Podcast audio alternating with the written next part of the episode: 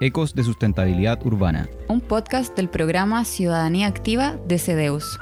En este capítulo hablaremos sobre las instancias de participación ciudadana local y su importante rol en el desarrollo de una ciudad sustentable. Pero, ¿de qué se trata la participación ciudadana? ¿Es solo ir a votar? ¿Puedo tener participación ciudadana en mi barrio? Como ya hemos revisado en nuestros capítulos anteriores, el desarrollo sustentable contempla tres dimensiones fundamentales, lo económico, lo ambiental y lo social. Es en esta última que se encuentra la ciudadanía y su derecho a la participación. Según la Organización de las Naciones Unidas para la Educación, la Ciencia y la Cultura, UNESCO, para mejorar las condiciones de vida de las comunidades es fundamental la discusión de problemas, la resolución y establecimiento de responsabilidades entre poderes públicos, organizaciones, entidades, colectivos y personas. La ciudadanía es un concepto complejo y varía entre diferentes lugares. Según Elizabeth Jaylin, socióloga e investigadora argentina, el concepto tiene tres espacios en disputa. El primero es el que define la naturaleza de la ciudadanía, el segundo aborda sus derechos y el tercero las responsabilidades entre ciudadanía e Estado. Es decir, la ciudadanía puede ser entendida tanto como derechos y responsabilidades de las personas. El Ministerio de Justicia y Derechos Humanos de Chile entiende por participación ciudadana el involucramiento activo de los ciudadanos y las ciudadanas en los procesos de toma de decisiones públicas que tienen repercusión en sus vidas. Alberto Olvera, investigador dedicado a la innovación democrática en Latinoamérica, señala que la participación ciudadana es la intervención organizada de ciudadanos individuales o de organizaciones sociales y civiles en los asuntos públicos que se llevan a cabo en espacios y condiciones que puedan o no estar definidas por ley. Y agrega que dicha participación debe posibilitar la capacidad relativa de decisión en materia de políticas públicas, control de la gestión gubernamental y o evaluación de las políticas públicas. Suena complejo, pero es más simple de lo que pensamos. Pensémoslo desde el lugar donde vivimos. Cada persona es al mismo tiempo individuo, integrante de una familia, vecino o vecina y parte de una comunidad. Estos son los actores que conforman un barrio y no son excluyentes entre sí. Cada persona puede reconocer sus necesidades y las de los otros en su comunidad, como por ejemplo la falta del suministro de agua en Petorca o la urgencia de proyectos de mejoramiento habitacional. El primer paso es reconocer el problema y llamar la atención de las instituciones y autoridades para que tengan conocimiento de la situación. Existen diferentes formas de participación, algunas fuera del marco normativo como los cabildos ciudadanos o manifestaciones y otras reguladas y reconocidas por ley, como las juntas de vecinos y organizaciones vecinales, las que responden al territorio que subdividen a las comunas para facilitar la participación ciudadana y así también la gestión comunitaria. Estas buscan promover la integración, desarrollo y participación vecinal con la presentación de proyectos para el mejoramiento de barrios. Son representantes frente al gobierno comunal. Las otras instancias de participación son las organizaciones comunitarias funcionales, como centros culturales, clubes de fútbol o grupos de adulto mayor. También existen las uniones comunales, que agrupan a juntas de vecinos de una comuna, velan por el desarrollo de sus comunidades realizando actividades educativas y capacitaciones. La municipalidad tiene la responsabilidad de escuchar a la contraparte de estas organizaciones, pues su objetivo es satisfacer las necesidades de la comunidad, por ejemplo, la defensa del medio ambiente, realizando fiscalizaciones para las que están facultadas, para hacer efectiva la función de la municipalidad, es nuestro deber y derecho acercarnos a esta para participar de la gestión de nuestra comuna. Estás escuchando Ecos de Sustentabilidad Urbana, un podcast del programa Ciudadanía Activa de CEDEUS. Algunas de las instancias para la participación ciudadana son la consulta ciudadana, diálogos entre la autoridad municipal y la comunidad. Pueden ser de forma presencial como online, por votaciones, conversatorios o foros ciudadanos. Otro espacio es el Consejo de la Sociedad Civil o COSOC, donde un grupo de directores de juntas de vecinos que representan a organizaciones de la sociedad civil acompaña a la autoridad municipal en los procesos para decidir políticas públicas. Otras modalidades son las cuentas públicas participativas. Son espacios de diálogo entre representantes de la comunidad y la autoridad respecto a la rendición de cuentas públicas de la gestión. Por último, están los plebiscitos. Es una instancia donde el alcalde o alcaldesa, con el consejo municipal, por lo general como iniciativas de los ciudadanos, convoca a los electores comunales a una votación para resolver inquietudes sobre el territorio o gestiones locales. El involucrarse a nivel de barrio, comuna o país, ya que los cambios o acuerdos pueden afectar para bien o para mal nuestro entorno, el medio ambiente y nuestro futuro. No dejes que otros decidan por ti y participa. Para resolver dudas y ahondar más en la importancia de la participación ciudadana, hoy contamos con Leigh Zagaris. Ella es profesora asociada adjunta del Departamento de Ingeniería de Transporte y Logística de la Pontificia Universidad Católica de Chile, miembro del Centro de Excelencia en Bus Rapid Transit, además directora del Laboratorio de Cambio Social, fundadora de Ciudad Viva y más importante, investigadora CEDEUS. ¿Qué tipo de cambios puede lograr la participación ciudadana para los barrios? ¿Conoce algún ejemplo en Chile o en otros lugares? Lo primero que hay que decir, sí, es que la participación ciudadana eh, puede ser cualquier cosa, pero en este momento, en la vida de nuestro planeta, es muy importante la participación ciudadana como parte de la profundización de la democracia. Y eso es vital por la envergadura de los desafíos que enfrentamos desde la humanidad para no solo sobrevivir la crisis climática y otras cosas, pero vivir mejor, con mayor equidad, mayor inclusión social y todo eso. Entonces, en ese marco eh, hay un ejemplo muy claro de Chile que se puede hacer en Chile que no es tan tan difícil si las voluntades y las instituciones acompañan. la década pasada, entre 2001 y 2008, el barrio Bellavista enfrentaba un deterioro urbano muy grave y logró a través de una propuesta para renovar y mejorar la calle Pío cambios que realmente en su momento fueron muy importantes y con la participación ciudadana no hubo conflictos, hubo conversaciones que generaron consensos entre residentes, el comercio, usuarias y usuarios y las dos municipalidades que gestionan ese espacio. El resultado fue que se eliminó el estacionamiento en Pionono, se puso una ciclovía con el espacio que se ganó, se ensancharon las veredas, se puso vegetación y en conjunto con un privado se creó el patio Belle Vista, que entre otras cosas abrió el centro de la manzana y conectó dos calles del barrio eh, de una forma muy amable con la seguridad y lo, y lo atractivo que es ese sector. ¿Cuáles son las dificultades de la participación ciudadana?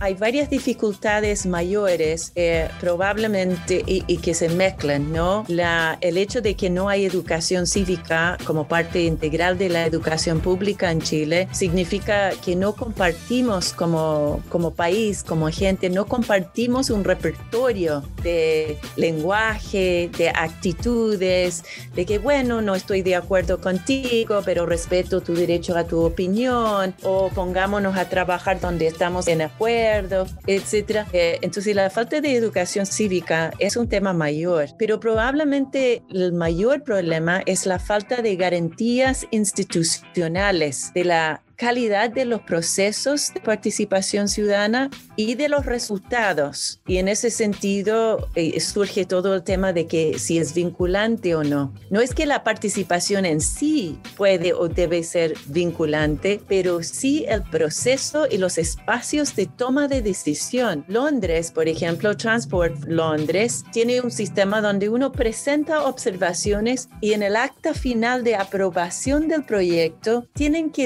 explicar explicitar cómo acogieron esa sugerencia en la propuesta final. Si no las acogieron, tiene que justificar por qué y eso puede dar pie a una apelación frente a una autoridad mayor. Entonces lo que se logran son proyectos que realmente gasten bien los recursos públicos en los ojos y los corazones de, los, de la ciudadanía, que es donde que es el grupo que debería ser convencida de que su gobierno está gobernando bien y correctamente según las necesidades y aspiraciones de la persona. ¿Son los conductos institucionales la única forma de participación ciudadana? No, qué buena pregunta. Mira, la más linda es la participación ciudadana autogestionada. Los seres humanos en general somos una especie que nos organizamos. Las empresas, las pymes, los gobiernos, todos son ejemplos de cómo nos organizamos, básicamente para no perder la memoria social, porque las personas vivimos, participamos, nos vamos, nos morimos, etcétera, pero las organizaciones nos permiten conservar la memoria, la credibilidad, las alianzas, la confianza el uno en el otro. Y claro, es, eso es central que la participación ciudadana eh, existe en buenas condiciones. Entonces, ¿qué pasa en Chile? No hay una infraestructura para las organizaciones ciudadanas. Todo el contrario, prácticamente y en muchas de las bases, concursos, uno ve esto, no permiten la continuidad de una organización o de un proyecto. No te permiten pagar un arriendo infinitamente, pero eh, no te permiten invertir en la compra de un bien que puede servir eh, permanentemente a la organización. Entonces, esos son falencias graves, gravísimos para el desarrollo de este tipo de participación ciudadana. Sin embargo, eh, hace un año, dos años atrás, celebramos en el Congreso más de 100 años de la Junta de Vecinos de Chile. Y lo que eso te dice es que a pesar de todos los problemas, los desafíos, las barreras a la participación que enfrenten la Junta de Vecinos, logren sobrevivir porque son amados, son centrales, son necesarios justamente para este tipo de participación ciudadana autogestionada.